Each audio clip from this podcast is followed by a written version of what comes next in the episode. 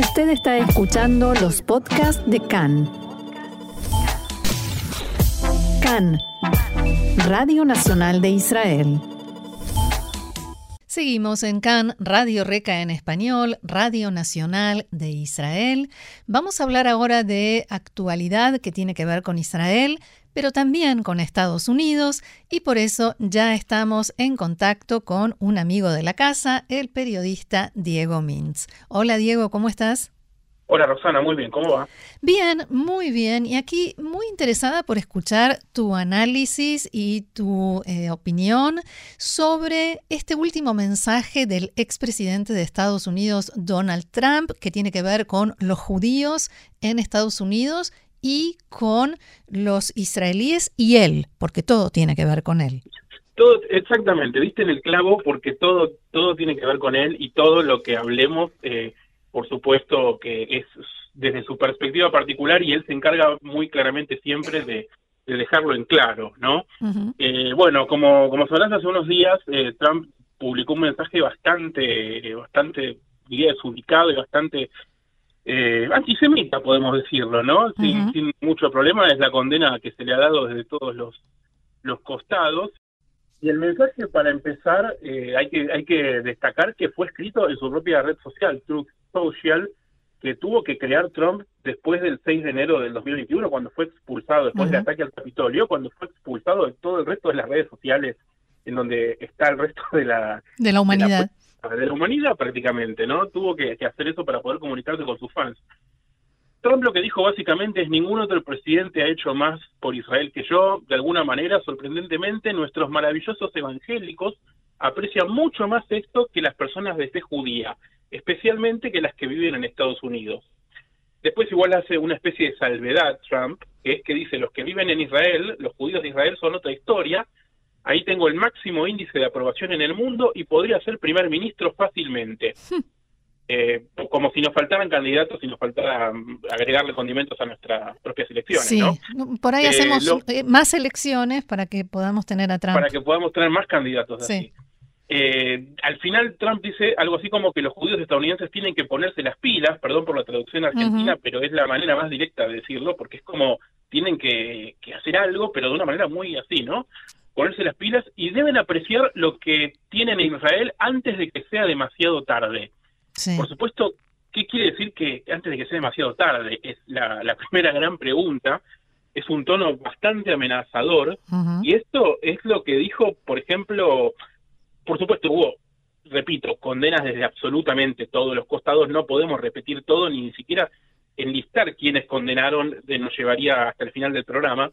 Pero para hacer algo representativo, vamos a, escuchar al titular de la Liga Antidifamación, Jonathan Greenblatt. People are feeling, you know, attacked and hewed in from both sides. It's incredibly concerning. So when the president says, before it's too late. Bueno, dice Greenblatt, la gente se siente atacada desde ambos lados. Es altamente preocupante. Cuando el presidente dice antes de que sea demasiado tarde, suena como una amenaza en un contexto, en un contexto, perdón, en el que los judíos de por sí ya se sienten amenazados. Porque lo que, lo que dice Greenblatt es, por un lado, que los judíos americanos reciben una suerte de amenaza o una suerte de amedrentamiento desde el costado derecho, desde las eh, fuerzas eh, supremacistas blancas que suelen ser aliados de Trump. Eso es algo que también Greenblatt dijo en sus tweets en, las repercusiones de estos días, que se dijo desde varios lados también pero también desde el lado izquierdo, ¿no? Desde, desde, desde a veces el costado izquierdo del Partido Demócrata, en los campus universitarios, donde hay una gran tendencia a condenar a Israel y a, apoyar el movimiento BDS. Eh, pero bueno, a la vez, por supuesto, esto fue condenado, lo más importante, la única condena importante, o la más importante es la de la Casa Blanca. Lo hizo la secretaria de prensa de la Casa Blanca, Karine Jean-Pierre, eh, a través de este comunicado. Donald Trump's comments were anti Semitic, as you all know, and insulting, both to Jews and to our Israeli allies. But let's be clear, for years, for years now, Donald Trump has aligned Dice Jean-Pierre, los comentarios de Trump fueron antisemitas e insultantes, tanto hacia judíos como hacia nuestros aliados israelíes. Seamos claros, por años y años Trump se alineó con figuras extremistas y antisemitas. Eso debe ser marcado, como fue marcado también a nuestros colegas demócratas eh, en el pasado. Eh, debemos condenar esto de igual manera. Tenemos que acabar con el antisemitismo en todos los ámbitos y con respecto a Israel, nuestra relación es férrea, está forjada en valores e intereses comunes y Donald Trump tampoco entiende esto. Eh, para, para empezar, la semana que viene, sin ir muy lejos, el presidente Herzog irá a la Casa Blanca. Por supuesto, no va a hablar de esto con Biden, hay temas más importantes, pero queda claro que la relación con Israel es un tema de Estado que no afecta de ninguna manera nada de lo que diga nadie. ¿no? está muy por afuera. Por supuesto, cuando Trump se refiere a que él es el que más hizo eh, respecto de Israel, se basa en tres o cuatro acciones más o menos concretas. En principio, el reconocimiento del Golán, el traslado de la embajada a Jerusalén, que de alguna manera, si bien es cierto que el cartel de la embajada pasó de estar en Tel Aviv, en el edificio de Tel Aviv, a estar en el edificio todavía temporal de Jerusalén, en el barrio de Arnona, porque en realidad la embajada se supone que va a estar no muy lejos de ahí, pero no en ese mismo edificio y no avanzó la construcción un centímetro todavía. eh, y además de la embajada, el, bueno, los acuerdos de Abraham, que efectivamente ahí sí le damos la derecha a Trump y decimos que eso es algo donde la vida de los israelíes cambió para bien y es algo donde, donde digamos, todos lo aplaudimos y donde creo yo, esto lo digo personalmente, si lo hubiera hecho Obama le hubieran dado un segundo Nobel de la Paz a con Trump eso, digamos que estaba demasiado politizado el tema. Sí. Eh, pero bueno, todo esto, sí. Ahora, Diego, eh, otra, otro asunto que planteaba Greenblatt y que a, mí me parece importante, sobre todo para nosotros que, que sabemos de qué está hablando, él decía que Trump está poniendo a los judíos norteamericanos otra vez frente al tema de la doble lealtad. Sí, exacto. Bueno, porque por supuesto a los judíos nos han pasado, en, sobre todo los que hemos vivido fuera de Israel, que nos acusen de la doble lealtad, ¿no? De, de, bueno, pero sos leal a tu país eh, en el que vivís y en el que naciste o sos leal a Israel. Eh, y en este caso, lo que hace Trump es lo contrario, no está acusando de doble lealtad, sino que está acusando de no tener doble lealtad, ¿no? De, de, está acusando a los judíos norteamericanos de pensar por, por sí mismos, de tener su propia decisión, de, de, de hacer, eh, de votar y de, de apoyar políticamente lo que ellos piensan eh, sin, eh, sin tener en consideración lo que pase con Israel como, como, como condimento de su propia decisión. Eh, curiosamente, cuando Trump decía eh, que, que, él ganaría en Israel si él fuera candidato a primer ministro, puede ser que sea cierto por el hecho de que en su momento, cuando fue en las elecciones del 2020, se hicieron eh, encuestas en Israel qué pensaban los judíos israelíes que sería más beneficioso para Israel, si una victoria de Trump o Biden, y las encuestas daban a Trump arriba del 70%, en Israel, repito. Mm. Ahora, los judíos norteamericanos votaron, las, si bien las encuestas no son tan fiables porque son difíciles de hacer, porque es una demografía difícil de, de abarcar, eh, hay encuestas que han dado hasta 77% de apoyo de los judíos norteamericanos a Biden en 2020. Eh, digamos, el voto judío siempre fue un voto demócrata y de hecho muy recientemente, diría en los últimos 20 años, empezó a cambiar un poco, a homogeneizarse un poco. Pero la gran pregunta, Diego, es si los judíos norteamericanos votan como judíos interesados en lo que pasa en Israel o en primer lugar por lo que les pasa a ellos y cuánto van a pagar mañana en el supermercado por los alimentos que, que compren. Bueno, Eh, ¿Cuántas veces mencionamos, no, eh, hablando de Estados Unidos, la famosa frase de la campaña de Clinton de es la economía estúpida? Claro. Eh, sí, cada uno vota lo que le afecta en el día a día y la verdad es que a, a, un judío que vive en Estados Unidos lo que pasa en Israel no le afecta cotidianamente y además podemos decirlo en otros países tal vez donde donde hay diáspora por ahí es más eh, es más delicado pero digamos Estados Unidos eh, es el aliado eh, de hierro como lo dijo la Casa Blanca de Israel uh -huh eh, no porque le den un reconocimiento de la embajada más o un acuerdo de, o, porque se negocie un acuerdo de paz más, como ya se han hecho tantos, no por eso la opinión del judío eh, americano va a cambiar respecto de qué tiene que hacer absolutamente todo su voto eh, respecto de Israel, ¿no? Están pensando en el día a día, están pensando en el día a día, ya sea desde la política del día a día, desde la ideología del día a día o desde el consumo, desde la billetera, desde lo que les afecta cotidianamente.